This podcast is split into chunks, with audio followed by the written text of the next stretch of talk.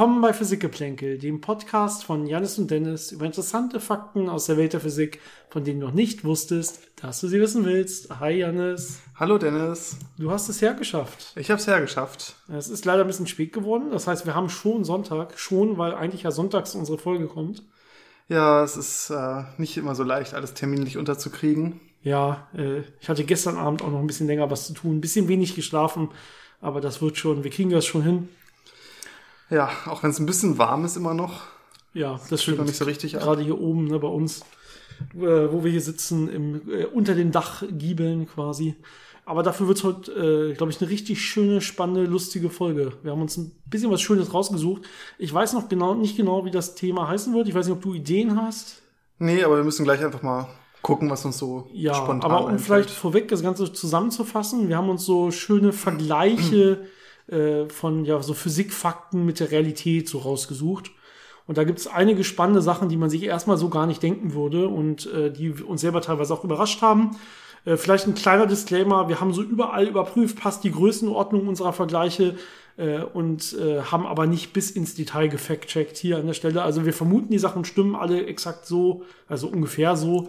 Ähm, Ungefähr, ja. Ungefähr passt es, aber ob das jetzt bis aufs, äh, bis, bis auf die, die Kommastelle genau passt, das wagen wir wahrscheinlich zu bezweifeln. Es geht so ein bisschen um die Größenordnung und so. Genau, um die generelle Idee und so ein bisschen so ein Gefühl dafür zu bekommen, dann kommt es auf so, ja, Genau, paar Kleinigkeiten nicht so Genauer sieht man das dann, wenn wir gleich wirklich darüber reden und, um, äh, und dann die Einzelheiten auch wirklich sieht. Äh, Ich glaube, noch weiß man gar nicht so genau, was wir überhaupt meinen, weil wir sehr hypothetisch bleiben. Äh, Das mache ich auch absichtlich, denn ich wollte vorher noch natürlich äh, Zuhörerfragen beantworten. Wir haben drei E-Mails bekommen mit ein paar schönen Fragen. Wir haben auch noch weitere E-Mails und Nachrichten auf Instagram bekommen, äh, die aber keine Fragen hatten, sondern Themenvorschläge oder einfach so ein bisschen Anmerkungen oder so. Immer sehr, sehr schön, sowas zu bekommen. Also bitte schickt uns weiter Anmerkungen, Kritik, Fragen, Themenvorschläge. Äh, alles wie immer sehr willkommen an unsere E-Mail-Adresse physikgeplänkel.gmail.com, Physikgeplänkel zusammengeschrieben, Geplänkel mit AE. Oder natürlich über unsere Social-Media-Kanäle auf, äh, auf Instagram und auf Facebook, Physik-Geplänkel. Ihr findet uns schon. Und dann hoffen wir auch nächste Woche wieder genug Fragen und so weiter zu haben. Ja, und ich würde sagen, ich fange direkt mal an mit diesen drei E-Mails, die dann wirklich Fragen beinhaltet haben. Und können wir gucken, was wir dazu sagen können. Ähm, es fängt an mit einer E-Mail von Ulrich. Erstmal vielen Dank für die E-Mail, Ulrich. Ähm, und zwar, ich kann erstmal das Thema zusammenfassen, es geht um Supraleitung. Und wir hatten sogar schon mal eine eigene Folge über Supraleitung. Ich kann gerade nicht die Nummer nennen, aber ich wette, sie heißt einfach Supraleitung. Das heißt, darunter solltet ihr sie finden, wenn ihr es sucht. Und ähm, die hat er sich auch angehört und äh, hat sich auch eine, einen anderen Podcast angehört, nämlich, äh, wie heißt der, Welt der Wissenschaft. Den muss sagen, den habe ich, glaube ich, selber noch nie gehört, aber ist bestimmt ein sehr guter, ist, ist bestimmt ein sehr guter Podcast. Ähm, und ja, die haben ein bisschen über Supraleitungen auch geredet und wir ja auch mal. Und äh, da äh, hat der Ulrich noch ein, die eine oder andere Frage zu letztendlich. Und äh, ja, ich würde sagen, wir äh, können dann auch so viel direkt darüber erzählen, dass man auch so grundsätzlich versteht, worum es geht. Erstmal, Supraleitung heißt ja, dass es keinen Widerstand mehr in dem Kabel zum Beispiel gibt. Ja, das heißt, wir haben eine widerstandslose Ausbreitung von Strom zum Beispiel. Das wäre diese Supraleitung. Normalerweise muss man dafür unterhalb einer gewissen kritischen Temperatur kommen. Das heißt, man muss das Ganze abkühlen. Und wenn es kalt genug ist, dann äh, wird es irgendwann Supraleitung, dann kriegt es diese Effekte. Das haben wir genauer, detaillierter dann in dieser Podcast-Folge dazu erklärt. Geht dann so mit Cooper-Paaren, die sich ausbilden. Äh, ja, das ist dann ein bisschen komplexer. Ich würde sagen, äh, das braucht dann, würde dann eine ganz eigene Folge quasi mhm. brauchen. Wir beschränken uns, glaube ich, für den Rest mal auf die Fragen. Und zwar schreibt er, dass in diesem anderen Podcast gesagt wurde, äh, dass man zur Messung der Supraleitung in einem ringförmigen Supraleiter einmal einen Strom erzeugt, dann wartet man, ob dieser abfällt. Und wenn er halt ja, ziemlich lange nicht abfällt, quasi, dann weiß man, er hat keinen Widerstand. Ja, weil sowas kann ja nur über einen Widerstand abfallen. Das heißt, man kann jetzt einfach ein paar Tage warten und wenn da immer noch was ist, dann äh, ist es zumindest äh, der Widerstand sehr nahe Null. Ob er jetzt genau Null wird, irgendwelche Störungen gibt es normalerweise immer, aber mhm. sehr nahe Null. Seine Frage ist jetzt aber, wie kann man überhaupt einen Strom in einem ringförmigen Supraleiter erzeugen? Also wir haben jetzt ja unseren Ring, das heißt, wir haben nicht irgendwie äh, unten und oben Kabel dran, wo wir eine Spannung anlegen können oder so, sondern wir haben erstmal nur einen geschlossenen Ring. Und normalerweise könnte man sich vielleicht vorstellen, das macht er auch, dass man das mit Induktion macht von außen. Dass ich irgendwie ein Magnetfeld induziere und damit mache ich dann in diesem Ring, ähm, induziere ich einen Stromfluss. Das könnte man sich vorstellen. Er sagt aber auch selber, und das haben wir wohl auch in unserer Podcast-Folge gut gesagt, dass im Inneren von so einem Supraleiter kein Magnetfeld existiert. Ja, das hebt sich da immer genau auf, wenn man so will. Das ist, ist einfach eine Eigenschaft von so Supraleitern. Das heißt, irgendwie kann das ja nicht sein, dass man es dann induzieren kann mit so einem Magnetfeld. Das klappt ja gar nicht so richtig. Wie würde das denn am einfachsten gemacht werden? Ich glaube, der einfachste Weg ist, man hat so einen äh, Ring, der supraleitend ist, theoretisch und lässt ihn erstmal auf einer Temperatur, wo er noch keine Supraleitung zeigt und schickt dann einen Strom durch, ähm, der ausreichend groß ist, ähm, dass er so ein bisschen, also dass er zwar seine Verluste spürt, aber dass immer noch genug übrig bleibt. Per, per Induktion an der Stelle. Genau, per ne? Induktion. Ja, ja. Und dann kühlt man das einfach schnell genug runter unter die kritische Temperatur, dass das supraleitend wird. Und dann bleibt der Strom ja erhalten und äh, kann sich dann ja reibungsfrei quasi, also ohne Verluste weiter da bewegen also ja, man, man macht vorher den Strom, macht es dann supraleitend und dann umgeht man halt diese Problematik, äh, dass man da ja mit den Magnetfeldern so ein bisschen äh, in Probleme kommt. Das ist ja dieser Meissner-Effekt, dass in einem Supraleiter die Magnetfeldlinien quasi aus dem Supraleiter ähm, herausgeschoben werden. Dann geht's ein bisschen weiter und er fragt sich dann so ein bisschen, wie viel Leistung kann überhaupt übertragen werden durch so Supraleitung. Er hat nämlich von einem äh, ja von einer Forschungsleitung von Supraleitern gehört äh, in der Nähe von Essen oder in Essen, äh, wo man das jetzt einfach mal probiert, dann auch wirklich quasi Strom damit zu übertragen. Und die Frage ist, ja, wie viel Leistung? Man müsste ja damit wahrscheinlich viel mehr Leistung transportieren können als mit nicht supraleitenden Kabeln. Und wie, äh, wie viel Leistung kann man damit überhaupt übertragen? Und ähm, wie sieht das denn an der Verbindung aus äh, zum normalen System, zum normalen Stromsystem? Müssten ja mit derselben Leistung, die normalen Stromkabel müssten ja viel dicker sein als die superleitenden Kabel, wenn man damit quasi fort, fort, das Ganze fortführen will.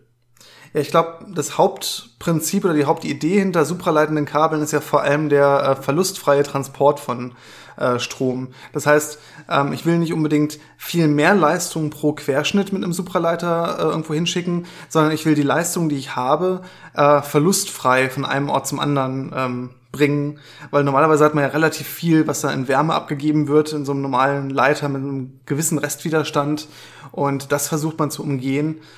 Ja, ich weiß nicht, wie, wie da die Ideen sind, wie viel Leistung man da wirklich reinstecken möchte. Man könnte das dann natürlich so machen, dass man zum Beispiel mehrere Kabel nimmt, die an einen Supraleiter dann anschließt, dass man quasi insgesamt viel mehr Querschnitt an herkömmlichem Leiter hat, was dann äh, auf den Supraleiter konzentriert wird. Ähm, aber wenn man eigentlich die Technologie zur Verfügung hat, einen Supraleiter äh, für so Stromtransport zu nutzen, dann kann man auch einfach zwei oder drei Kabel dann nehmen und den Querschnitt am Ende quasi so vergrößern und damit mehr Leistung durchschicken. Also es ist, glaube ich, nicht unbedingt notwendig, die Leistungsdichte in so einem Kabel bis an die Grenzen zu treiben. Und äh, so die, das Risiko, was ja dabei immer da ist, ist, äh, wenn dann der supraleitende Zustand quasi ausfällt, weil zum Beispiel die Kühlung ausfällt, dann hat man natürlich ein wahnsinniges Problem mit Absorption, äh, mit Wärmeentstehung. Und das andere Problem, was sein kann, ist, dass auch ein Supraleiter, wenn man den so herstellt, ja immer ja, gewisse Defekte hat, immer noch so ein bisschen Restwiderstand irgendwo hat, so ein bisschen Streuung von Elektronen. Und wenn man jetzt viel zu viele davon hätte, könnte das genug sein, dass er sich so weit aufwärmt, dass dann auch der supraleitende Zustand wieder verloren geht und dann hat man die gleichen Probleme. Ja, das ist so ein bisschen der Grund, warum so ein Supraleiter meistens auch nicht einen Widerstand von null hat, sondern einfach nur, wenn man es wirklich misst, einen sehr, sehr, sehr, sehr kleinen Widerstand, weil man nie perfekte ja, reale Bedingungen hat quasi. Man hat nie die perfekte Situation. Im Material wird es immer auf atomarer Ebene irgendwelche kleinen Defekte oder so geben, wo dann diese Supraleitung quasi dann stellenweise gebrochen wird, wenn man so will. Und das, da wird dann natürlich Wärme induziert, wenn die Elektronen darauf prallen, wenn man so will. Und da, wenn man zu viel Leistung reinsteckt, würde das dann auch irgendwann dazu führen, dass das Ganze da einfach ja, schmilzt oder explodiert oder wie auch immer äh, man das dann nennen will. Äh, genau. Das heißt, man kann rein theoretisch in so einen perfekten Supraleiter eigentlich unendlich viel Leistung reinstecken, wenn man so will, mehr ja. oder weniger. Also da spricht jetzt erstmal nichts dagegen, weil ja kein Widerstand da ist. Ne? Deswegen wird auch nichts irgendwie in Wärme umgewandelt werden oder irgendwie abfallen oder so. Aber es gibt halt diese realen Bedingungen, wo man das eigentlich nicht will. Und außerdem, ich weiß auch nicht, warum man das so oder so wollen würde. Ich glaube, Leistung ist hier gar nicht unser großes Problem sondern wie du sagst, der große Verlust. Ne? Also wenn man jetzt irgendwie den ganzen Strom, äh, der im Norddeutschland mit den ganzen Windrädern produziert wird, nach Bayern bringen will, dann braucht man, geht es vor allen Dingen darum, dass man wenig Verlust hat bei sowas. Oder wenn man irgendwann mal auf solche tollen Ideen kommt und äh, die Sahara ausstattet mit ganz vielen Solaranlagen oder so und das irgendwie in eine, äh, nach Europa oder Amerika oder so bringen will, dann braucht man ja so riesige, lange Leitungen. Und äh, ganz klassisch muss man extrem zu extrem hohen Spannungen gehen, damit die Verluste kleiner werden und zu extrem dicken Kabeln. Und äh, das würde man umgehen, wenn man solche Supraleiterkabel hätte. Die müsste man natürlich kühlen, ja. Auch bei Hochtemperatur Supraleitern ist es ja so, dass die äh, nicht wirklich Hochtemperatur sind, sondern die heißen nur so, weil sie im Vergleich zu anderen Supraleitern Hochtemperatur sind. Aber die können immer noch minus 100 Grad oder kälter sein. Ja, schön wird's dann, wenn man in den Bereich von Trockeneis kommt, was ja relativ äh, leicht zur Verfügung zu stellen ist. Da kann man das schon so einfach kühlen, dass es auch praktikabel wird, weil flüssigem Helium wird es halt schon ein bisschen schwieriger, äh, die Mengen und die Bereitstellung und das alles äh, zu gewährleisten. Und ähm, ja, so der, der richtige Traum ist ja Raumtemperatur Supraleiter, ja. dass man wirklich gar nicht mehr kühlen muss äh, oder minimal kühlen muss mit so ein paar ja, Peltier-Elementen oder so. Äh, das wäre natürlich ideal, aber da muss man mal gucken. Genau. Die aktuellen Ideen ist halt, dass man irgendwie das Superleitenkabel hat und außenrum dann nochmal ein dickeres Kabel, wo dann irgendeine Kühlflüssigkeit drin ist oder ein Kühlgas oder sowas, dass man die dann schon noch regelmäßig gekühlt halten muss, aber dass sie vielleicht trotzdem schon äh, genug äh, ja, Vorteile bringen, so dass sich das trotzdem lohnt, wenn man so will. Äh, abschließend noch eine letzte Frage, die Ulrich dazu hat, und zwar so ein bisschen, wie sieht das mit der Signalübertragungsgeschwindigkeit aus? Er hat gehört, dass die auch bei den herkömmlichen Kabeln in Wirklichkeit viel größer ist als die eigentliche Geschwindigkeit der Elektronen. Man nennt das normalerweise die Driftgeschwindigkeit der Elektronen in so einem äh, Kabel, was auf jeden Fall der Fall ist. Die Übertragungsgeschwindigkeit ist ja wirklich nahe der Lichtgeschwindigkeit zumindest, wenn auch nicht ganz. Äh, also die Signalübertragungsgeschwindigkeit von Ausbreitung von Informationen in so einem Kabel. Aber die Elektronen selber sind deutlich, deutlich langsamer. Ist das jetzt hier ein Unterschied bei Superleitern? Also ich weiß es nicht explizit, aber ich würde vermuten, dass es keinen großen Unterschied macht. Ich habe ja immer noch die gleiche Menge an Elektronen, die sich da in diesem Kabel bewegen. Ähm, aller Wahrscheinlichkeit nach auch mit der gleichen äh, grundsätzlichen Geschwindigkeit, ähm, vielleicht ein bisschen schneller. Ähm, aber die Supraleitung, diese Eigenschaft der Widerstandslosigkeit kommt ja einfach daher, dass die Elektronen sich gegenseitig so ein bisschen beeinflussen und quasi so ein bisschen anziehen und immer zwischendurch diese Cooper-Paare bilden und dadurch nicht mehr äh, diesen Widerstand von dem ganzen drumherum äh, spüren und auch von äh, anderen Elektronen den Widerstand einfach nicht spüren. Das heißt, die sind so ein bisschen in diesen Paaren dann abgeschirmt von solchen Wechselwirkungen und die Paare brechen immer wieder auf und äh, formen sich wieder neu. Ähm, aber ich glaube, so an sich sollten die Elektronen nicht wirklich ihre Geschwindigkeit ändern. Und die Signalausbreitung ist ja einfach ähm, diese Verschiebung der Elektronen. Das setzt sich dann quasi fort als ein Signal, das dann die nächsten Elektronen verschiebt und danach und danach. Ähm, und das ist halt extrem schnell möglich.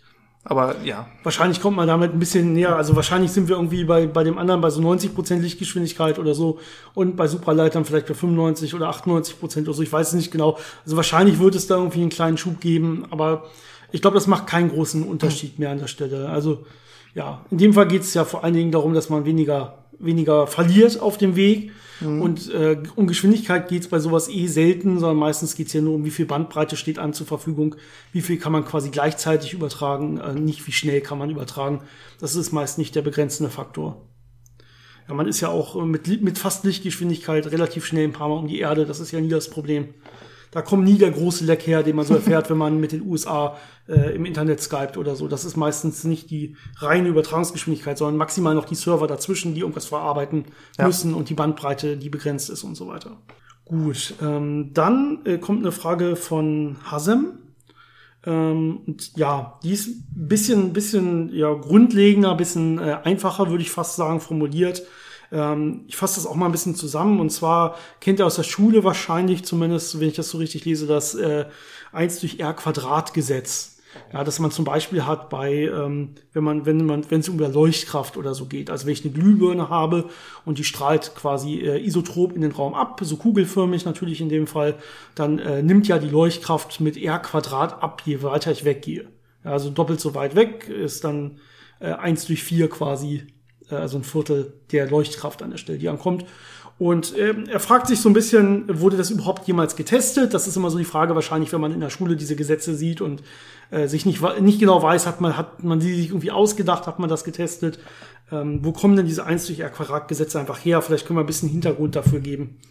Ja, also was hinter diesen typischen 1 durch R Quadrat äh, Gesetzen steht, wenn ich so eine Quelle habe, die irgendwas aussendet in alle Richtungen, ähm, dann ist es ja einfach so eine Art der Energieerhaltung oder der Teilchenerhaltung. Ähm, ich habe ja eine gewisse Energiemenge, die ich losschicke in alle Raumrichtungen und die verteilt sich ja jetzt über eine Oberfläche. Das heißt, wenn ich ne, zu einem Zeitpunkt mir das angucke, dann ist es auf so einer kleinen Kugeloberfläche das Signal und nach einer gewissen Zeit ist es auf einer viel größeren Kugeloberfläche verteilt, weil es sich in alle Richtungen bewegt hat. Und die Kugeloberfläche, die skaliert halt mit r Quadrat. Das heißt, daher kommt einfach dieses Gesetz. Es ist einfach eine geometrische Folge davon, dass sich etwas isotrop in alle Richtungen ausbreitet und äh, dass es erhalten bleibt. Also nichts davon einfach verloren geht. Ja, also eine rein, also das ist eine rein geometrische Eigenschaft einfach. Man kann ja wirklich Photonen zum Beispiel zählen. Wir haben eine Lichtquelle und die sendet pro Sekunde so und so viele Photonen aus. Und jetzt sage ich einfach, okay, wie viele kommen denn dann auf das und das Oberflächenelement an in dem und dem Abstand? Und dann kann man einfach Photonen zählen. Ja, es muss ja gleich verteilt sein, isotrop, ja, in jede Richtung gleich viele Photonen. Dann weiß ich, okay, in jedem muss also in jedem Volumenelement der ganzen Kugel der ganzen Oberfläche müssen alle Photonen, die ausgesendet werden, auch ankommen. Wie viel kommen denn jetzt noch an auf diese größere Oberfläche, auf mein ausgewähltes äh, Oberflächenelement? Das ist reine Geometrie, es ist reines Zählen. Das äh, ist natürlich auch, das wird jeden Tag immer wieder überprüft bei allen Experimenten und auch in diversen einfach Anfängerpraktika für Physik oder auch in Schulexperimenten, wo man Leuchtkräfte misst und so weiter. Ähm, das ist natürlich einfach eine Trivialität. Ja, oft wird es nicht explizit überprüft, dass man sagt, ich muss das jetzt testen, ob das so ist. Man weiß ja, dass es so ist. Also es hat sich ja oft genug gezeigt, dass es so ist. Ähm, aber man setzt es ja voraus und guckt dann, passen hinterher die Sachen zusammen oder kriege ich irgendwelche Abweichungen. Und äh, solange dann die Erwartungen, äh, also die Simulationen mit den Experimenten übereinstimmen, weiß ich ja, weil das eine von den Annahmen war, ähm, ist das schon so richtig. Also wenn man sich zum Beispiel so, ja, so, so Detektoren anguckt, die sich äh, gestreutes Licht angucken und dann hat man seinen Detektor, der einen kleinen Bereich davon misst, dann weiß ich ja, wie weit bin ich davon entfernt und berechnet das damit und das passt dann.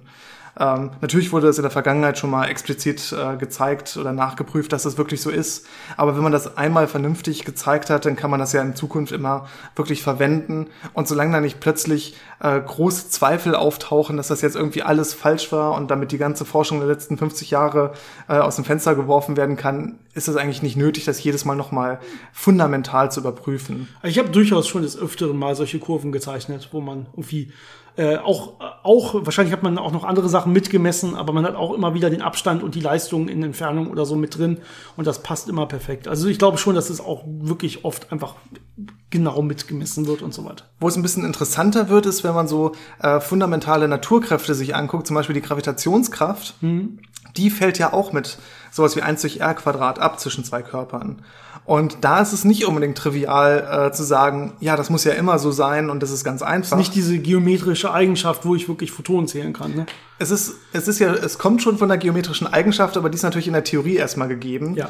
Und da kann es natürlich Abweichungen geben. Ja. Und gerade bei der Gravitation vermutet man dann, dass es, wenn Abweichungen auf sehr, sehr kleinen Längenskalen gibt, also wirklich ja, subatomaren Längenskalen oder auch vielleicht bis zu Millimetern.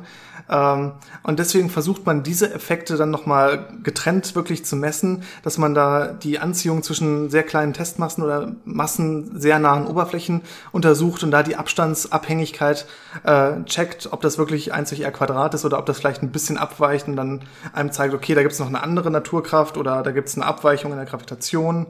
Also da sucht man schon nach solchen Sachen und versucht das wirklich zu, ja, explizit zu überprüfen. Genau. Und das Gravitationspotenzial fällt immer mit 1 durch R. Das lernt man, glaube ich, auch in der Schule.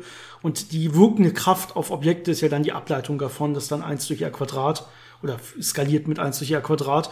Ähm, aber es gibt ja durchaus Ausnahmen, zum Beispiel bei den immer so wieder gerne angesprochenen Gravitationswellen, ne? weil das so ein bisschen eine, Mischung ist aus irgendwie Feld oder wirkende Kraft, wenn man so will. Äh, die fällt ja eigentlich nur mit 1 durch r ab und gar nicht mit 1 durch r Quadrat.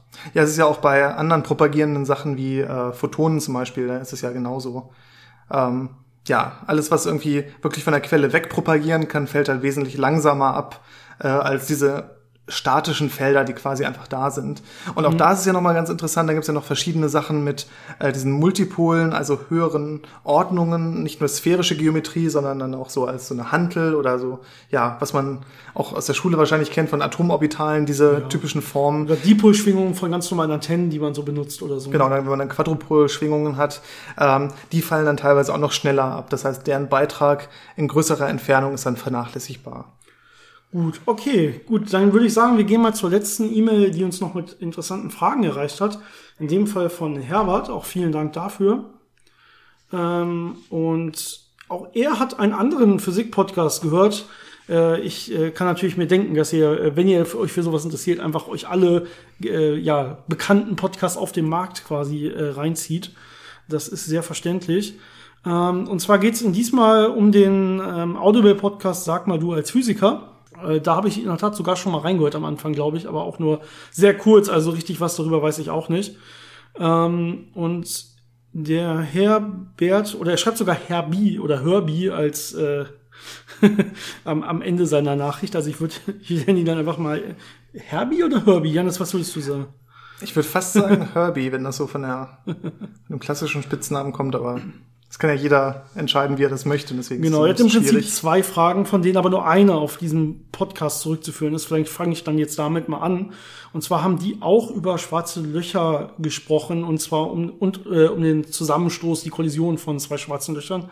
Und er sagt, dass die es ein bisschen anders erklärt haben als wir. Und er ist jetzt nicht ganz sicher, ähm, was quasi richtig ist. Und ich muss dazu sagen, ich hab, wir haben uns das jetzt, glaube ich, beide nicht wirklich angehört an der Stelle nochmal. Wir wissen nicht ganz genau, wie sie es erklären, aber wir können es ja einfach nochmal ganz kurz beschreiben. Äh, du bist ja selber auf dem Gebiet am Forschen. Ich glaube, du weißt ja ganz genau, was da in Wirklichkeit passiert. Und ich habe da ja auch mal drin gearbeitet in, in dem Gebiet. Ähm, äh, vielleicht, ich glaube auch, dass der andere Podcast natürlich alles richtig erklärt. Ich glaube, es ist einfach so ein bisschen, je nachdem, was man gerade genau erklären will, also welchen Zusammenhang man erklären will, wird man da vielleicht ein paar Sachen rauslassen, ein paar Sachen ein bisschen anders beschreiben, damit es einfach besser passt. Weil letztendlich ist die Sprache ja wie immer dehnbar, das sagen wir auch. Und ähm, das, was man da nicht diskutieren kann, was quasi klar ist, ist ja eigentlich nur die Mathematik dahinter. Alles andere, ja, das kann man mal so sagen, mal so sagen. Da ist die Physik nicht so genau, wie die Mathematik, die reine Mathematik es normalerweise ist. Und wie es man vielleicht teilweise von Physik erwarten würde. Äh, deswegen unterhalten sich Physiker äh, am liebsten eigentlich mit der Mathematik, wenn sie sich austauschen. Ich glaube, es ging letztes Mal darum, ähm, wie quasi Energie abgestrahlt wird und also ja, wir hatten, woher die Energie kommt. Wir hatten ne? beim letzten Mal mal eine Frage, genau, vielleicht kommt es daher, ich weiß nicht genau, ob es daher kommt, äh, diese Frage. Ähm, da hatten wir äh, die Frage, wie kann überhaupt so eine riesen, riesige Masse an Energie abgestrahlt werden in Form von Gravitationswellen. Es waren ja über zwei Sonnenmassen an umgesetzter Energie nach E gleich mc Quadrat, die dann bei so einer Kollision von zwei riesigen schwarzen Löchern abgestrahlt werden in Form von Gravitationswellen.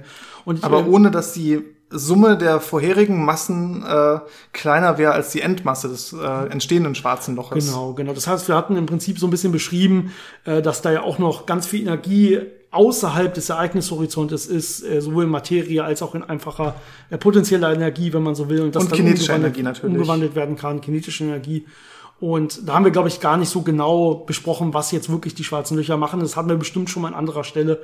Aber vielleicht kannst du noch mal ganz kurz beschreiben, was passiert denn sehr zu grob, wenn sich zwei schwarze Löcher treffen und wenn die dann auch miteinander verschmelzen? Ja, also typischerweise sind die auf einem äh, Orbit umeinander, das heißt, die kreisen umeinander und ähm, ja, mit der Zeit verlieren sie ja etwas Energie durch Gravitationswellen und werden dadurch immer auf einen kleineren Orbit kommen. Äh, und das wird dann ein immer schneller rotierendes System, je näher man dieser Kollision wirklich kommt. Das heißt, die, die Rotationsgeschwindigkeit nimmt extrem zu, ähm, aber auch die Amplitude an Gravitationswellen nimmt extrem zu, ähm, weil einfach diese ja, die, die Gravitationswellen-Leuchtfähigkeit äh, ist sowas wie die zweite Zeitableitung äh, von der, von dem, von dem äh, rotierenden Moment. Also je schneller es sich dreht, das geht dann deutlich äh, stärker in die Amplitude von Gravitationswellen ein.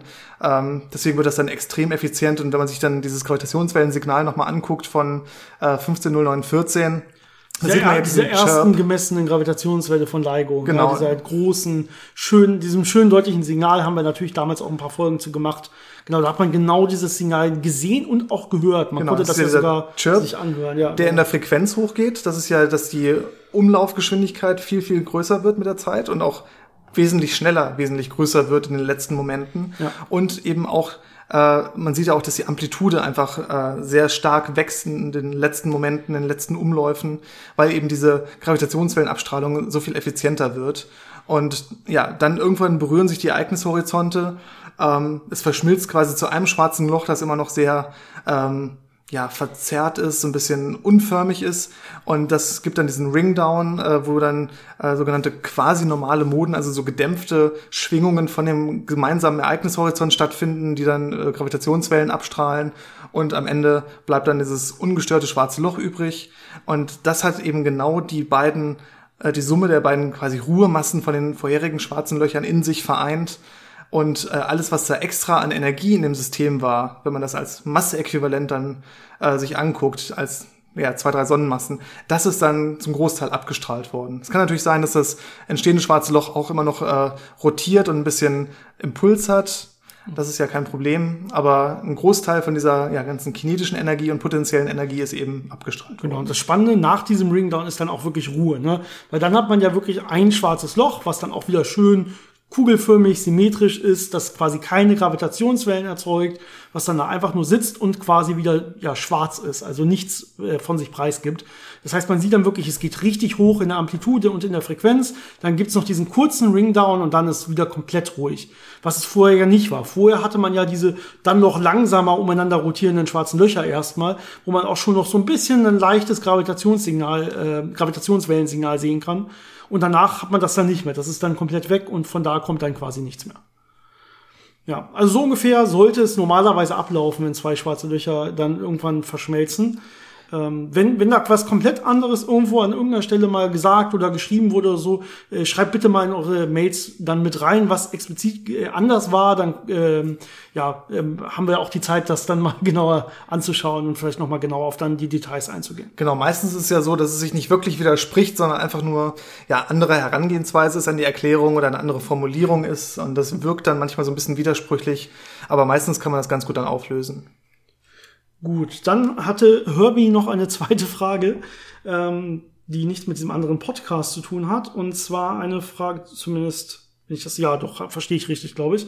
Ähm, und zwar äh, geht es um dunkle Materie. Haben wir ja öfter drüber gesprochen.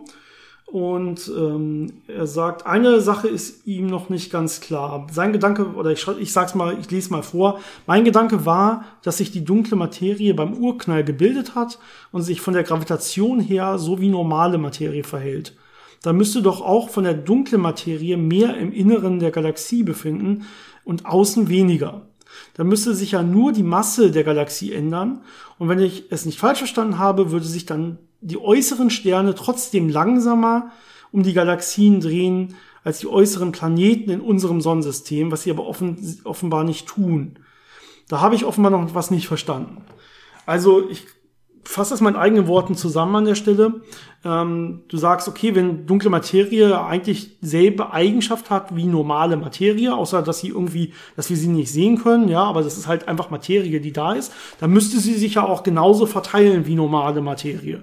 Das würde dann einfach, ja, innen drin von so Galaxien zu ein bisschen mehr Gewicht führen und außen dementsprechend auch zu ein bisschen mehr Gewicht, aber Gewicht, aber im selben Verhältnis.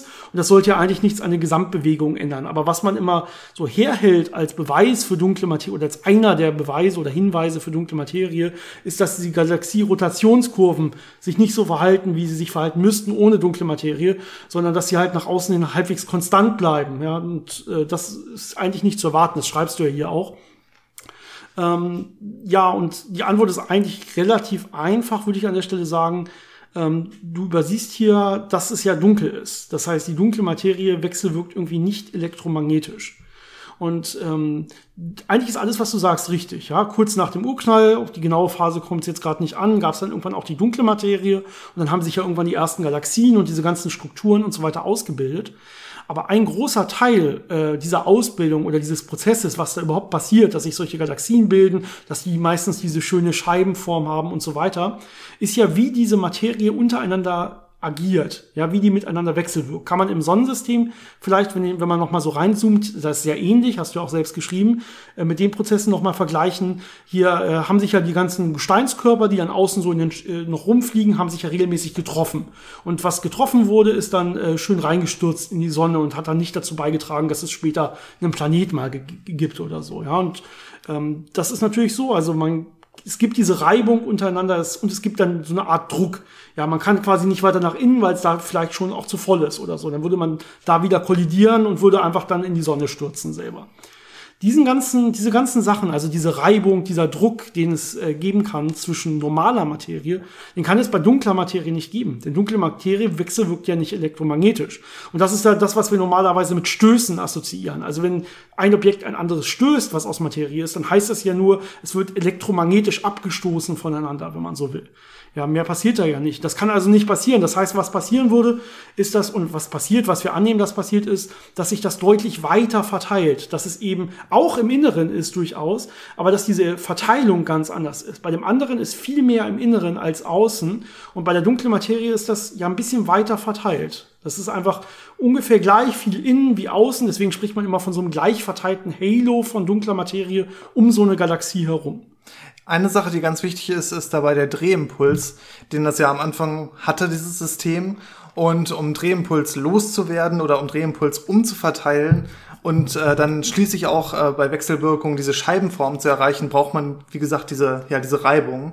Und das andere, was man natürlich hat, diese ganze Strukturentstehung, also diese Spiralarme und so, das sind ja alles so dichte Wellen, das sind ja auch solche, ja, Druck- und, und Reibungsprozesse, so Instabilitäten, die da entstehen, die man ja nicht einfach hat, wenn man nur gravitativ wechselwirkt. Das heißt, dieses ganze, sagen wir mal, Spannendere, was dem Ganzen diese interessanten Formen gibt und diese komplexen, äh, ja, dieses komplexe Auftreten gibt, das fehlt natürlich, wenn man einfach nur gravitativ wechselwirkt und deswegen äh, endet das dann am Ende so, ja. Ich bleib dann einfach auf dem Orbit, wo dem, auf dem ich gerade bin. Genau. Ich kann keinen Drehimpuls verlieren, ich werde nicht langsam in die Mitte stürzen. Ich bleib einfach da ganz außen, wo ich bin bei der Galaxie und äh, auch auf äh, viele Milliarden Jahre quasi. Und deswegen wird sich die nicht so nach innen ballen, wie die normale Materie das tun würde. Genau. genau. Ich hoffe, das beantwortet deine Fragen. Äh, dann nochmal vielen Dank und ich würde sagen, Janis, wir kommen zu unserem Thema. Und das ist ja auch nicht so ein großes, sondern wir haben ja so mehrere kleine. Wir haben uns natürlich ganz grob Überschriften aufgeschrieben, äh, damit wir nicht alles wieder vergessen, was wir in der letzten Stunde uns hier äh, nebenan erarbeitet haben. Wir haben uns ein bisschen also vorbereitet. Ja äh, was wir selten tun. ich zähle gerade 1, 2, 3, 4, 5, 6, 7, 8, 9, 10, 11, 12, 13, 13 interessante Fakten oder Vergleiche oder wie auch immer man das nennen will. Ähm, ja, über Physik und ich glaube, ihr werdet gleich sehen, worum es geht und vielleicht kanntet ihr die einen oder anderen ja auch noch nicht, beziehungsweise sie werden ähm, ja euch auch ein bisschen erstaunen lassen. Ähm, wir haben ja. keine wirkliche Reihenfolge, oder? Wir machen das irgendwie. Ach, wir gehen jetzt die Liste einfach von, einfach von vorne. Einfach von vorne, von vorne nach hinten. Ich glaube, der Titel, den Titel könnte man vielleicht mit dem ersten machen. Äh, da geht es um den Vergleich zwischen der Sonne und einem Komposthaufen. Ja, man muss es nicht mal mit Kompost vergleichen, man kann es auch erstmal vielleicht sogar mit anderen Sachen vergleichen. Es geht hier in der Tat um die ja, Energiedichte, wenn man so will, von Sonne. Also wie viel Energie oder Leistungsdichte, wenn man sogar will. Ne? Wie viel Leistung wird produziert pro einem äh, ja, Kubikmeter äh, von irgendeinem Material. Und in dem Fall zum Beispiel von der Sonne. Also wenn ich mir jetzt die durchschnittliche Sonne nehme, also ja, ich, ich, ich mittel quasi mal das Innere und auch das Äußere und so weiter und ich mittel einfach mal und suche mir dann aus dem Durchschnitt so ein, so ein Kubikmeter raus, schneide ich einfach mal raus und dann gucke ich, wie viel Leistung wird da eigentlich produziert. Ja, also äh, in dem Fall größtenteils natürlich thermale Leistung, die hier produziert wird. Und äh, die Größenordnung war sowas wie 100 Watt, glaube ich, oder? Ja, pro Kubikmeter? 260 Watt. 100 Watt war der Mensch, richtig? Ich gucke, wie gut wir vorbereitet sind. Ja, nicht ganz. Ähm, also die Sonne produziert wirklich so 260 Watt pro Kubikmeter ja. an Leistung. Und ja, genau der Vergleich, den man dann machen kann, ist natürlich erstmal zum Mensch. Der Mensch produziert ungefähr 100 Watt. Aber, Aber das ist ja nicht, nicht pro Kubikmeter. Pro Kubikmeter. Richtig, ja, ja. Es sei denn, man wäre jetzt ein Kubikmeter groß, aber dann würde man wahrscheinlich ja. auch ungefähr eine Tonne wiegen. Das heißt, man kann sich so vorstellen, dass ein Mensch eher sowas wie ja über 1000 äh, Watt pro Kubikmeter produziert. Aber, also, aber das ist ja schon super interessant. Das ja. können wir vielleicht mal ganz kurz anhalten. Also wir sagen jetzt, ähm, das, was innerhalb der Sonne, und die macht ja Kernfusion, was da an Leistung produziert würde, ist deutlich weniger als so ein Mensch an Leistung quasi, als an, an Leistungsoutput hat.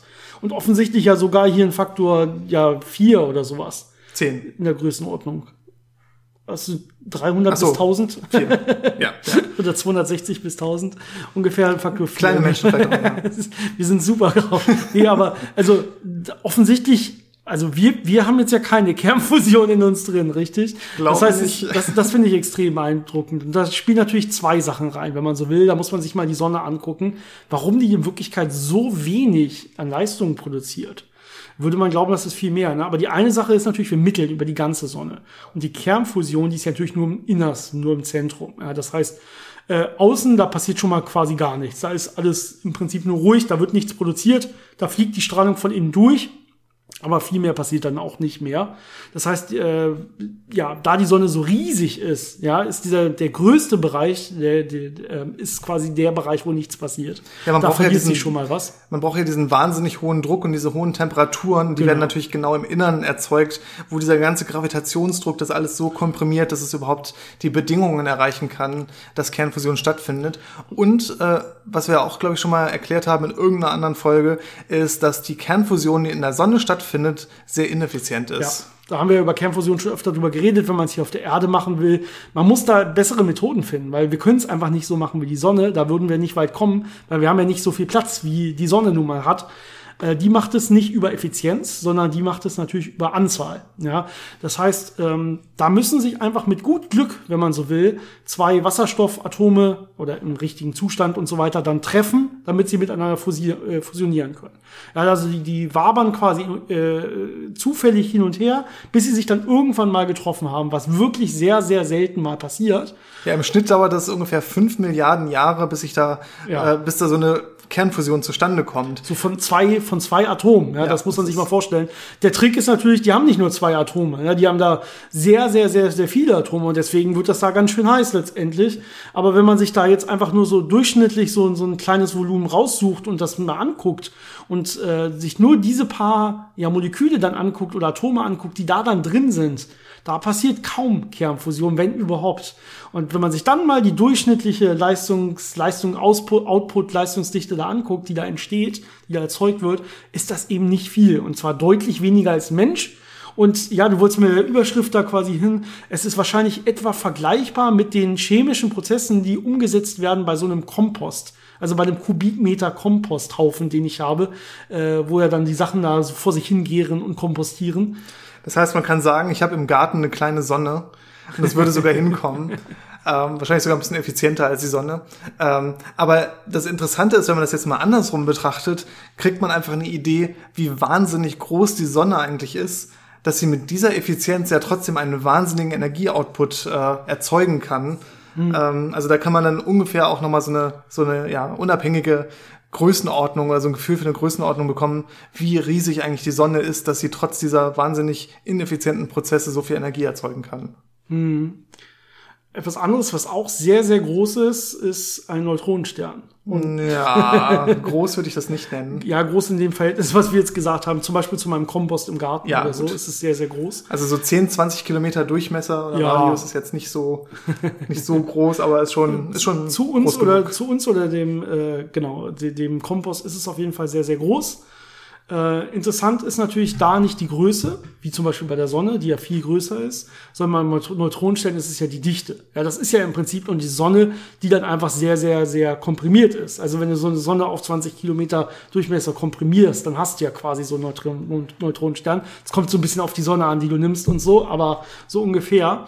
Äh, das heißt, die Dinger sind ja eigentlich äh, sind ja super, super kompakt. Ja, und dann kann man sich natürlich beliebige ja, Assoziationen oder Vergleiche schaffen. Was wäre, wenn ich jetzt, wie viel Materie kriege ich da zusammen, wenn ich die so doll zusammenpresse, wie es innerhalb eines Neutronensterns wäre? Ja, ein Vergleich, den man da typischerweise macht, ist, ich sage, ich nehme so einen Neutronenstern, stelle mich daneben und wenn ich das irgendwie überlebe, nehme ich einen Teelöffel und kratze da mal so einen Teelöffel Neutronensternmaterie aus diesem Neutronenstern raus. Und wie viel ist das? Welcher Masse entspricht das? Äh, womit kann man das vergleichen? Und ein Vergleich, der da ganz gut passt, ist, das ist ungefähr so wie die Masse aller Menschen, die auf der Erde gerade leben. Ja, das heißt, ich kann alle Menschen, die auf der Erde leben, wenn ich die so stark zusammendrücke, wie im Innersten eines Neutronensterns die Neutronen zusammengedrückt werden, dann kriege ich die quasi in einen Teelöffel rein. Ja, das ist so ungefähr die Größenordnung zumindest. Ja, auch sehr beeindruckend, was da zusammengequetscht wird, was da wirklich für Drucke herrschen. Also das ist spannend. Ja, dann gibt's natürlich äh, auch wieder diese Vergleiche, ähm, wenn wir schon mit ja, so Mengen und Massen und so gucken, ähm, die Menge an Molekülen, die man in so einer Tasse hat. Also es ist ja auch mal sehr schwer, sich vorzustellen, wenn ich so ein bisschen Wasser habe, wie viele Moleküle sind da eigentlich drin? Das sind ja Zahlen, die man sich kaum vorstellen kann. Und Da kann man sich jetzt überlegen, ich habe eine Tasse voll mit Wasser. Wie viele Moleküle sind da drin? Und wie vergleiche ich das jetzt mit wie viel Tassen Wasser eigentlich in so einem Atlantik oder in, in den Ozeanen drin sind? Ja, man hat mehr Moleküle in der Tat in so einer Tasse Wasser, als man Tassen Wasser in allen Ozeanen der Erde hat. Ja, also Moleküle sind immer viel mehr, als man so denken würde, wenn man sich das vorstellt. Äh, ist wirklich, wirklich sehr, sehr, sehr viele Moleküle in so einer Tasse. Ja, also wie gesagt, ne, man kann, wenn man so viele Moleküle in Tassen einfach nehmen würde, also ich habe jetzt so und so viele Billionen Tassen oder wie auch immer, dann hätte ich da mehr als alles Wasser der Erde.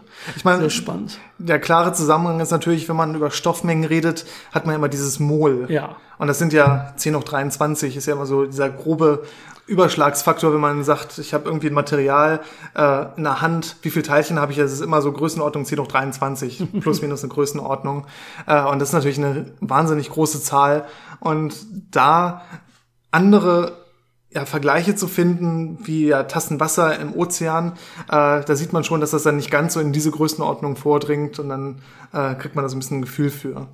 Ja, spannender Fakt auf jeden Fall. Was haben wir als nächstes? Ah ja, okay, ich erinnere mich.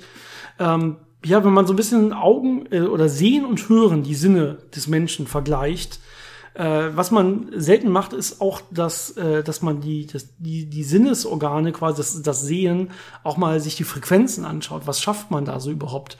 Weil normalerweise beim Hören, da hat man ja Musik. Und bei Musik geht's ja dann um Noten und Oktaven. Und da kann man gucken, welche Frequenz höre ich eigentlich. Und so ein guter Mensch, sagt man, also so ein jung, jüngerer Mensch kann so zehn Oktaven ungefähr ganz gut hören.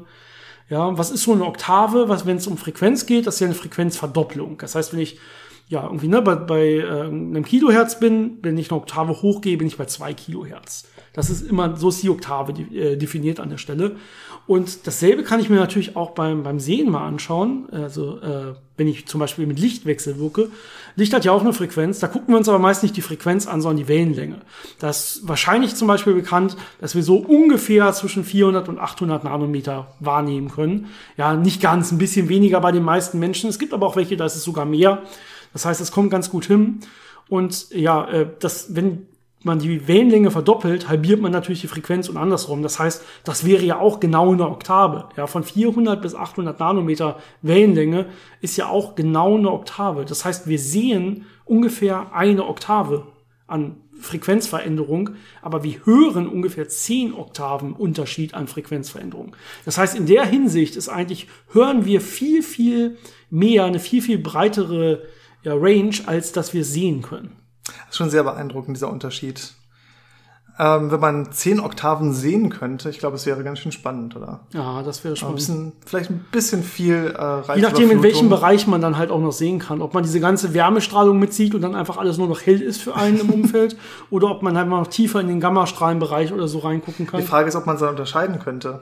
Also wenn man quasi die Wärmestrahlung von dem anderen unterscheiden könnte und das dann quasi so einen, so einen gewissen anderen Farbtouch gibt. Man müsste viel mehr Farben sehen können. Klar, das, das wäre eine Bedingung. Also.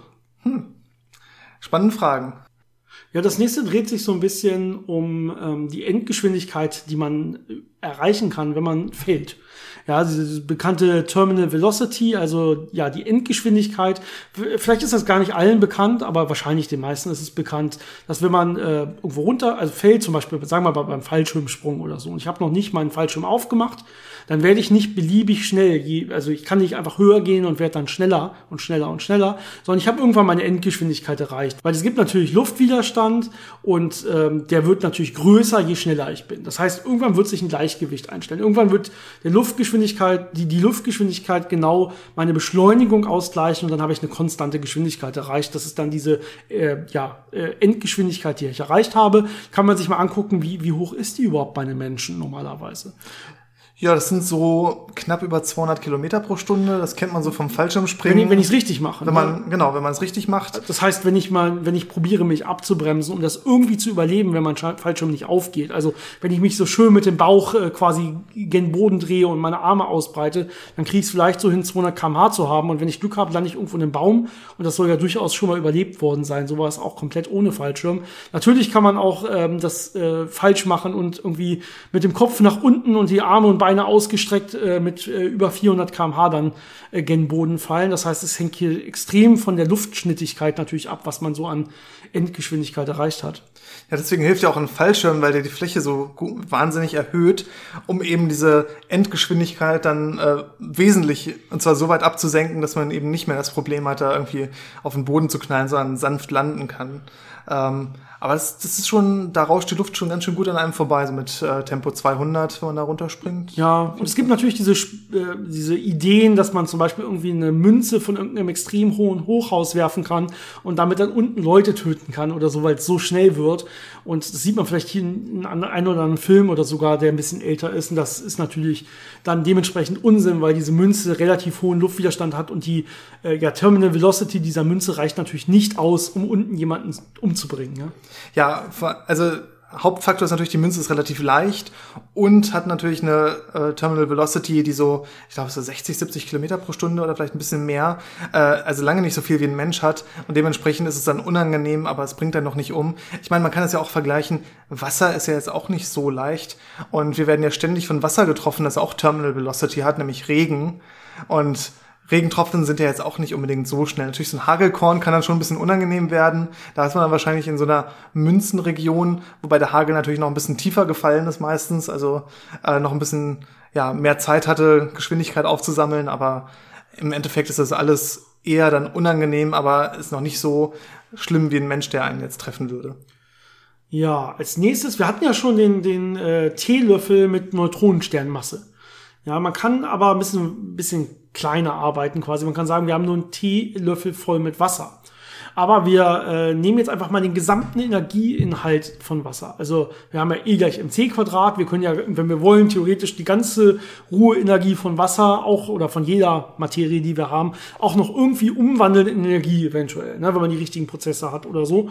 Ähm, und wie viel steckt dann da drin? Also wie viel absolute Energieinhalt steckt in so einem Teelöffel Wasser? Und wenn man das mal so durchrechnet, sieht man, dass man äh, relativ gut damit ra große Raketen starten kann.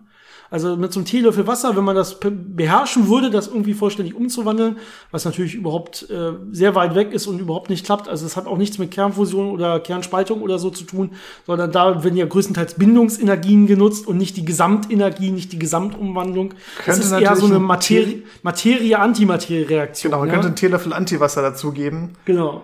Wäre das das Raketenkonzept der Zukunft? Vielleicht, aber auf jeden Fall, also man kann sich vorstellen, da ist so viel Energie drin, das reicht eine große Rakete auch noch mit äh, Ladung und so weiter hochzuschießen und in äh, vernünftigen Orbit zu bringen. Also da steckt viel mehr Energie drin, auch als man sich vorstellen würde. Wahrscheinlich ähnlich zu diesem, wie viel Moleküle sind eigentlich in der Tasse. Ja, immer wenn es darum geht, wie dann zu gucken, was können diese einzelnen Teilchen dann nachher bewirken, wird, äh, stellt man immer fest, das ist viel mehr, als man eigentlich erwarten würde. Ja, einen wunderschönen Vergleich, wo wir gerade so mit Raketen und äh, Gravitation überwinden sind. Äh, ein wunderschöner Vergleich ist ja die Erdanziehungskraft. Wir reden ja immer über die Erdanziehungskraft und wie viel wiege ich im Erdgravitationsfeld.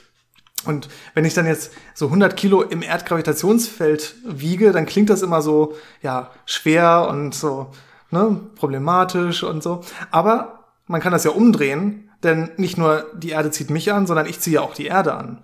Und Jetzt kann man sich überlegen, wie viel wiegt denn eigentlich die Erde in meinem Gravitationsfeld? Ja. Und das Ergebnis ist dann, ja, auch 100 Kilo. Du wiegst 100 Kilo, ja? Ja. okay, guck, das sind die Muskeln auf jeden Fall, das, das, das sehe ich. Ähm, ja, das ist spannend. Also die Erde, wie ich wiege auf der Erde 100 Kilo, aber die Erde wiegt, wiegt auch auf mir, an meiner Oberfläche 100 Kilo. Es ist ja so, dass die Erde eigentlich ja gar nichts wiegen würde, wenn die einfach im Weltall unterwegs ist. Die ist ja erstmal schwerelos quasi. Ja, und jetzt könnte man ja sagen, okay, wenn ich nicht auf der Erde bin, sondern auf dem Mars, dann wiege ich deutlich weniger, dann wiege ich irgendwie nur noch ein Drittel von mir oder sowas grob. Ja, und die Erde, die Erde, wenn die jetzt auf dem Mars stehen würde, würde sie auch ein Gewicht haben, irgendwie das anders wäre, als wenn sie auf irgendeinem anderen Planeten steht, in Anführungszeichen, wenn man so will. Und jetzt kann man gucken, was ist denn, wenn die Erde auf mir steht? Also ich bin der einzige Bezugspunkt, mehr oder weniger. Ja, dann würde sie halt genau mein Gewicht wiegen, also 100, 100 Kilogramm ungefähr. Ja, ich bestehe auf, die 9, auf den 99 Kilogramm, die ich wiege. Also das ist ganz wichtig an der Stelle. ähm, ja, also wirklich eine, eine interessante Überlegung. Genau, ganz wichtig ist ja da im Kopf zu behalten, dass es hier um Gewicht geht und nicht um Masse. Denn die Masse der Erde ist schon ein ganzes Stück größer, aber so das Gewicht ist ja immer eine, ja, eine relative Frage Und da passt das dann schon. Also Die Masse ist auch nicht davon abhängig, wo sie gerade irgendwie gravitativ liegt oder angezogen wird oder so. Äh, Gewichtskraft hat ja jetzt hier auch was mit der gravitativen Beschleunigung zu tun, die es erfährt. Und die ist natürlich dann schon von dem Gravitationspotenzial, von dem Gravitationsfeld abhängig. Ja, äh, spannender anderer Vergleich, den man noch hat. Wir arbeiten uns ja einfach hier die Liste runter. Das ist ja gerade offensichtlich das Vorgehen. Deswegen gehe ich einfach mal zum nächsten. Ähm, äh, Auto, ein Auto, wenn man ein Auto bewegen will, muss man ja gegen die ganzen Widerstände anarbeiten. Ansonsten würde ja eine Geschwindigkeit, wenn man sie einmal erreicht hat, einfach sich beliebig lange fortsetzen. Ja, wir haben ja die Newtonschen Gesetze und so weiter und eine Veränderung der Geschwindigkeit haben wir ja nur, wenn irgendwie eine, eine Beschleunigung wirkt. Und dementsprechend kann man sich mal fragen, wie ist denn das eigentlich? Äh, am Anfang haben wir fast gar keine Luftgeschwindigkeit. Wir hatten ja vorhin schon gesagt, bei dem Fallschirmspringer, die Luftgeschwindigkeit hängt vor allen Dingen von der Geschwindigkeit selber ab. Also je höher die Geschwindigkeit, desto höher dann auch dementsprechend die, der Luftwiderstand, die Lufttreibung, äh, die, die jemand erfährt. Und äh, beim Auto ist es am Anfang natürlich vor allen Dingen die Reibung mit der Straße. Also wir haben hier Rollwiderstände, eventuell irgendwelche Rutschwiderstände oder so, je nachdem, wie man beschleunigt. so. Mhm. aber, äh, aber letztendlich ist am Anfang vor allen Dingen der Rollwiderstand, der überwunden werden muss, damit man vernünftig beschleunigen kann.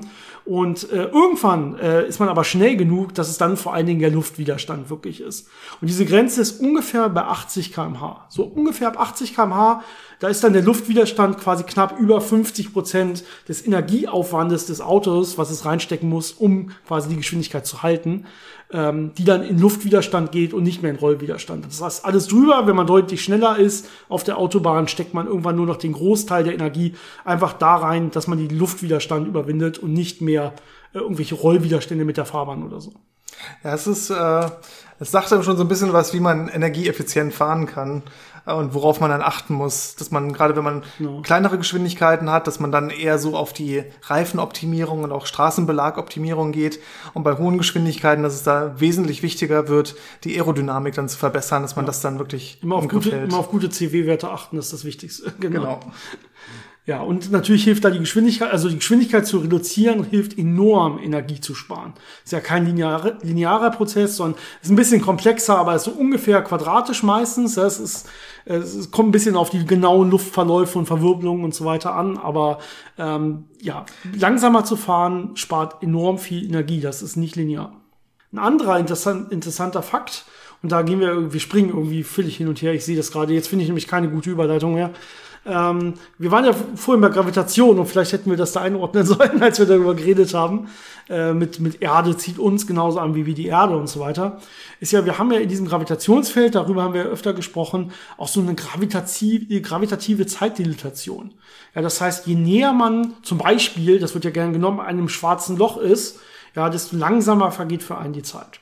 Da gibt's ja, ja diese tollen Effekte wie Spaghettifizierung und so, haben wir öfter drüber geredet. Ja, diese Gezeitenkräfte, die dann auf zum Beispiel anders wirken auf deine Füße als auf deinen Kopf, weil dein Kopf ein bisschen weiter weg ist von dem schwarzen Loch als die Füße, wenn du mit den Füßen zuerst auf das schwarze Loch zufliegst. Ähm, diese Dilatationseffekte gibt es natürlich auch bei kleineren schwarzen, äh, bei kleineren schwarzen Löchern, ja, aber auch bei kleineren Massen. Da ähm, ja, spielen sie einfach natürlich nicht so ins Gewicht. Ja, aber natürlich zum Beispiel auch bei der Erde ist ja das, wir müssen ja, wenn wir GPS fliegen lassen oder so, müssen wir zum Beispiel diese Zeitdilatation mit einbeziehen in die Berechnung. Wir wissen da oben, vergehen die Uhren quasi ein bisschen, gehen ein bisschen schneller als hier unten, weil wir hier unten mehr, näher im Gravitationsfeld sind quasi. Ja, das ist natürlich aber auch wieder bei dem Körper dasselbe. Das heißt, die Füße sind ja näher an der Erde als der Kopf die meiste Zeit des Lebens. Ja, das heißt, letztendlich ist der Kopf dementsprechend eigentlich älter als die Füße sind von jedem Menschen. Das ist ein extrem lustiger Gedanke, den man, der ist natürlich richtig, das stimmt so. Ne? Also die Füße, äh, für die vergeht die Zeit ein ganz klein bisschen langsamer als für den Kopf. Und dementsprechend ist der Kopf eigentlich ein bisschen ja, mehr gealtert. Ja, das heißt, wenn man seinen Kopf jung halten möchte, möglichst viel im Bett bleiben, dann ist das schön ausgeglichen und ein bisschen, ja. Man kann den Effekt umkehren und einfach die ganze Zeit auf Händen laufen oder einen Kopfstand machen oder so. Ich glaube, das hat andere Probleme. Man hat natürlich noch einen gegenteiligen Effekt, aber das sollte in dem Fall wahrscheinlich noch mehr vernachlässigbar sein. Ähm, dass äh, ja im Prinzip der Kopf, da wir ja zusammenhängen und die Erde sich dreht, muss der Kopf ja eine höhere Geschwindigkeit, eine Art quasi eine, schwierige, eine höhere Rotationsgeschwindigkeit haben als die Füße. Und eine höhere Geschwindigkeit äh, das ist dann ja wieder eine andere Art von Dilatation, die wir haben, dass da auch die Zeit langsamer vergeht. Das heißt, es wird sich sehr wahrscheinlich nicht ausgleichen, sondern der Effekt mit dem Gravitationsfeld ist sogar noch stärker als dieser ganz, ganz kleine Geschwindigkeitsunterschied, den wir hier haben zwischen Füßen und Kopf. Aber der ist natürlich genau entgegen, entgegengesetzt, ja, weil es oben schneller ist, vergeht auch da die Zeit deswegen ein bisschen langsamer. Und ja, das sind die Effekte, die gegeneinander spielen und beide wahrscheinlich nicht bemerkbar sind, weil sie so minimal sind. Aber auch das ist ja wieder bei GPS-Satelliten äh, ein weiteres Phänomen. Also die, die Position im Gravitationsfeld, die sich ja verändert bei so einem Satelliten und die Geschwindigkeit, die sich natürlich auch je nach Umlaufbahn verändert. Und das alles spielt natürlich in deren äh, ja, empfundene Zeit quasi mit rein. Ja, aber man denkt eigentlich nicht darauf, äh, daran, dass es zwischen Kopf und Fuß diese ganzen Effekte auch gibt. Äh, oder auch vielleicht auch zwischen kleineren und größeren Menschen. hm. Ja, kann man mal drüber nachdenken, wenn man so will. Genau. Ähm, willst du mal wieder die nächsten vorlesen? Ja. Wo wir gerade bei Astrophysik sind, äh, können wir gleich noch sowas ähnliches äh, haben. Äh, und zwar kennen wir ja alle die Sonnenfinsternisse. Und die können ja nur stattfinden, weil Mond und Sonne gleich groß sind am Himmel. Also ja. natürlich nicht in echt, ähm, aber der, der Zufall den, oder die Zeit, in der wir uns gerade befinden, ist halt so, dass der Mond, der 400 mal kleiner ist als die Sonne, gerade 400 mal näher an uns dran ist. Ja. Und deswegen genau so ungefähr der, ungefähr. Ja. Und deswegen relativ gut äh, die Sonne verdecken kann aufgrund der, ja, der gleichen Winkelgröße am Himmel. Ja, also man sieht ja auch die Sonne, wenn man die mal beobachtet, ohne, also mit irgendeiner, mit irgendeinem Filter, mit irgendeiner Brille oder so, dann sieht man ja wirklich nur das, was dann wirklich die Sonne ist und nicht noch das alles, äh, das Leuchten außen herum, wenn man so will. Und das hat ungefähr die Ausmaße, die auch nachts der Mond hat, wenn man mal so einen schönen Vollmond sieht. Ne? Ja, das ist lustiges, ja, lustig, dass diese Verhältnisse so identisch sind, Größe zu Abstand von uns quasi, so dass sie gleich äh, groß für uns am, am äh, Himmel erscheinen. Das ist, wird natürlich nicht immer so sein. Ne? Der Mond driftet ja ganz langsam von der Erde weg und äh, zwar deutlich schneller als die Erde irgendwas bei der Sonne macht. Also die Erde driftet ganz langsam auf die Sonne zu, soweit ich weiß, aber viel, viel, viel langsamer als der Mond von uns wegdriftet. Das macht er relativ zügig sogar. Und äh, deswegen wird das irgendwann nicht mehr so sein. Ne? Die beiden Körper bleiben ja gleich groß und Abstand Erde-Sonne bleibt ungefähr in dem Zeitraum gleich. Aber Abstand Erde-Mond ändert sich. Das heißt, der Mond wird für uns äh, immer kleiner und kleiner werden. Ja, jetzt nicht für eine Generation, da wird man das nicht wahrnehmen, aber ähm, auf dann diverse so astronomische Zeitrechnungsgrößen wird man das dann irgendwann sehen. Und dann klappt das nicht mehr so schön. Ne? Dann sind die wirklich unterschiedlich groß mit einem deutlich kleineren Mond. Ja, dann hat man nur noch so, so eine Ringsonnenfinsternis und nicht mehr die Exakt. schöne Totale, wo man dann vielleicht noch so einen ganz kleinen äh, Funken an einer Ecke aufblitzen sieht.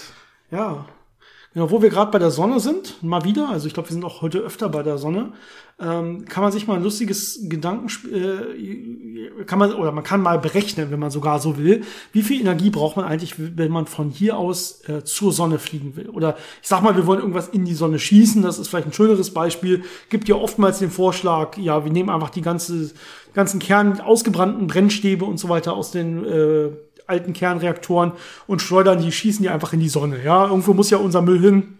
Und dann noch einfach so. Wahrscheinlich keine gute Idee. Ähm, aber gut, okay, da können wir wann anders nochmal drüber reden. Haben wir, glaube ich, sogar auch schon mal drüber geredet. Äh, aber wahrscheinlich findet man das nicht. In irgendeiner Frage, glaube ich, war das mal. In irgendeiner beliebigen Folge. Ähm, ja, und dann kann man sich fragen, wie viel Energie kostet das überhaupt? Das muss man natürlich ein bisschen was, wir haben ja schon öfter so über Orbitdynamiken geredet und so weiter. Wir fallen ja eigentlich äh, hier von der Erde aus immer schön an der Sonne vorbei. Ja, die Erde ist relativ schnell auf dem Weg zur Sonne. Wir werden natürlich von der Sonne angezogen. Wir sind aber so schnell, dass wir immer an ihr vorbeifallen. Und das ergibt dann letztendlich diese schöne Kreisbahn, diesen schönen Kreisorbit, den wir haben. Und was man machen will, wenn man zur Sonne ja, letztendlich, wenn man auf die Sonne fallen will, ist eigentlich abbremsen nur. Das ist so das Hauptding. Wenn wir unsere komplette Orbitgeschwindigkeit, also Kreiswinkelgeschwindigkeit quasi abbremsen auf Null, dann würden wir einfach mit so einer geraden Linie in die, in die Sonne fallen, wenn man so will. Und auch schon vorher wird es wahrscheinlich irgendwann das Ganze so instabil werden, dass wir irgendwie auf so eine Spiralbahn in Richtung Sonne kommen werden. Ja. Die Sonne ist ja auch einigermaßen groß, das heißt, man trifft die dann schon, wenn man auch vielleicht ein bisschen am Sonnenzentrum vorbeirauscht. Genau, aber wir sind halt super schnell. Also die Erde in reinen Geschwindigkeiten ausgedrückt bewegt sich super schnell um die Sonne. Das heißt, man muss da einiges aufbringen an Geschwindigkeit, um überhaupt zur Sonne zu kommen. Das ist nicht einfach. Man muss quasi extrem abbremsen und das kostet viel Energie. Und das kostet viel mehr Energie, als äh, so ein bisschen Energie reinzustecken, äh, um von der Sonne wegzufliegen. Also die, ähm, die Fluchtgeschwindigkeit von unserem Sonnensystem, also dass ich quasi rauskomme, wegkomme von dem Gravitationsfeld der Sonne, da muss ich deutlich weniger Geschwindigkeit quasi, Geschwindigkeitsänderung haben, also deutlich weniger Energie aufbringen, als wenn ich zur Sonne hin will, obwohl eigentlich ja die Sonne mich anzieht. Das ist wirklich auch so ein, so ein Fakt, wo man erstmal drüber nachdenken muss. Liegt aber daran, wir haben halt schon fast diese Geschwindigkeit. Wir sind auf schon so einen relativ großen Orbit um die Sonne rum mit einer hohen Geschwindigkeit. Und wir müssen nur noch so ein bisschen reinstecken, dann kommen wir eigentlich schon von der Sonne weg. Wir müssen aber sehr viel reinstecken, um diesen Orbit zu verlassen und wirklich in die Sonne reinzufallen. Das heißt, wir schießen Brennstäbe tief ins Universum rein. Das wäre viel, viel einfacher. Genau, das ist die Lösung, ja. ja. Und dann hat sich jemand verrechnet und die machen so einen Slingshot am Jupiter und fliegen wieder zur Erde zurück. Ja, äh, ja. Das würde uns dann wahrscheinlich recht. Ja, gut, okay. äh, gut. Wo wir bei Planeten und Sonnensystemen sind, da gibt es noch eine Sache, ich glaube, die meisten haben das schon mal gehört, aber es ist trotzdem immer noch mal ganz interessant, das zu erwähnen. Ähm, denn die Erde ist relativ weit weg vom Mond. Und man kann sich das so ein bisschen vorstellen, indem man sich alle anderen Planeten anguckt oder die meisten von den anderen Planeten im Sonnensystem und die einfach mal nebeneinander legt und das zwischen Erde und Mond und das passt da ganz gut rein. Ja, das ist immer diese, diese Faszination, wie leer ist eigentlich das Universum. Ne? Also man kriegt das quasi selten hin, diese Skalen halb auch nur annähernd ja so abzubilden. Irgendwo so in einem Buch oder so kann man das gar nicht zeigen, weil einfach die Lücken, das, das, die Leere im Universum so riesig ist. Sobald ich quasi einen Planeten oder so abbilden will, reicht mein Platz, den ich habe, nicht aus, um die Lücke dazwischen zu zeigen. Es gab, es gibt eine Website, ich weiß nicht mehr, wie die hieß, ja. aber da war das Sonnensystem quasi, ähm, ja, nicht eins zu eins, aber so skalengetreu äh, dargestellt, dass man mit der Sonne anfängt und dann kann man immer weiter scrollen und immer weiter scrollen, bis man zu den Planeten kommt. Genau. Und da kann man sehr viel Zeit mit verbringen, um zwischen Planeten äh, weiterzukommen, weil da einfach ja. so viel Leere dazwischen ist. Und man muss sagen, innerhalb unseres Sonnensystems ist ja noch relativ viel los. Ja, wenn ich dann rausgehe, äh, in der Milchstraße ist immer noch viel los, ja, gerade im Inneren der Milchstraße natürlich, und dann komme ich noch weiter raus und dann bin ich ja erst in diesem interstellaren Raum, wo dann erstmal gar nichts mehr los ist zwischen zwei Galaxien oder so und da ist dann noch viel mehr Platz, als es, das ist völlig unvorstellbar, was man da eigentlich fliegen muss, wie viel Zeit man da verbringen muss mit gar nichts, ja. Deswegen trifft sich auch nicht so einfach irgendwas im Weltall. Solche Kollisionen oder so, das passiert eigentlich nicht, weil einfach so wenig los ist. Selbst so einen Planeten zu treffen oder so ist super schwer, weil einfach im, ja, im Verhältnis zu diesem ganzen leeren Raum ist dieser Planet minimal klein. Das ist einfach so, genau. Und das ist ein schönes Beispiel davon. Ja, wir kriegen quasi fast alle Planeten zwischen uns und dem Mond. Ja, wenn man die so aneinander reiht. Nicht ganz, aber es ist ungefähr die Größenordnung, die dann mal rauskommt. Ähm, und man würde ja denken, der Mond ist super nah dran und diese anderen Planeten sind ja teilweise wirklich riesige Gasplaneten und so weiter. Dass das passt, ist wirklich ja beeindruckend. Ja, ich glaube, da sind wir schon fast am Ende. Als ja. letztes haben wir noch so einen kleinen, so eine kleine Quatschrechnung. Ähm, und zwar besteht der Mensch ja relativ größtenteils aus Kohlenstoff. Also sind ja Großteil. organische Lebewesen genau. und die organische Chemie basiert ja, ist ja Kohlenstoff-basiert. Ja, wir haben, bestehen ja komplett aus Kohlenstoffketten, wenn man so will. Ja, und jetzt kann man sich natürlich überlegen, Kohlenstoff, hm, Bleistifte bestehen ja auch aus Kohlenstoff. Wie viel Bleistifte kann man wohl aus so einem Menschen machen? Wenn ich jetzt den Kohlenstoff extrahieren würde genau. ja, und die Kohlenstoffmoleküle zählen würde. Das ist vielleicht nicht die beste Idee, aber man kriegt da 9000 Bleistifte raus. Also das ist schon. Ja, schon das ist ungefähr die Größenordnung, ja, ja, genau. Also wir können 9000 Bleistifte aus reinem Kohlenstoff quasi gewinnen, äh, wenn ich, wenn ich so einen Menschen auseinandernehme und all seine organischen Kohlenstoffverbindungen ja, auseinanderbreche. Ich weiß leider nicht mehr die Zahlen, aber es gab irgendwo auch mal die Rechnung, gerade so äh, mittelalterliche Krieger oder vielleicht noch früher, äh, wenn die dann ein Schwert aus dem Blut ihrer Feinde schmieden wollen, was ja relativ viel Eisen enthält, wie viele äh, Feinde man dann ja umgebracht haben muss. Das war schon ein bisschen mehr. Das ist alles vielleicht nicht ganz so effizient, deswegen. Ja, also ja. Äh, lasst das, ja. Also genau. don't try it at home. Ist ja immer ganz wichtig, dass man das dazu sagt. Äh, ja, also auf jeden Fall, ich hoffe, das hat euch Spaß gemacht, diese Folge mit so ein paar äh, random Facts im, im Prinzip oder lustigen Vergleichen, wie man sich Sachen vorstellen kann. Uns hat es Spaß gemacht. Ähm, ja, und ich würde sagen, wir hören uns einfach nächste Woche wieder. Äh, habt eine schöne Woche. Lasst uns, äh, lasst von euch hören. Ja, wir freuen uns über Fragen, Anmerkungen, Themenvorschläge und so weiter. Dann bis dann. Ciao. Bis zum nächsten Mal.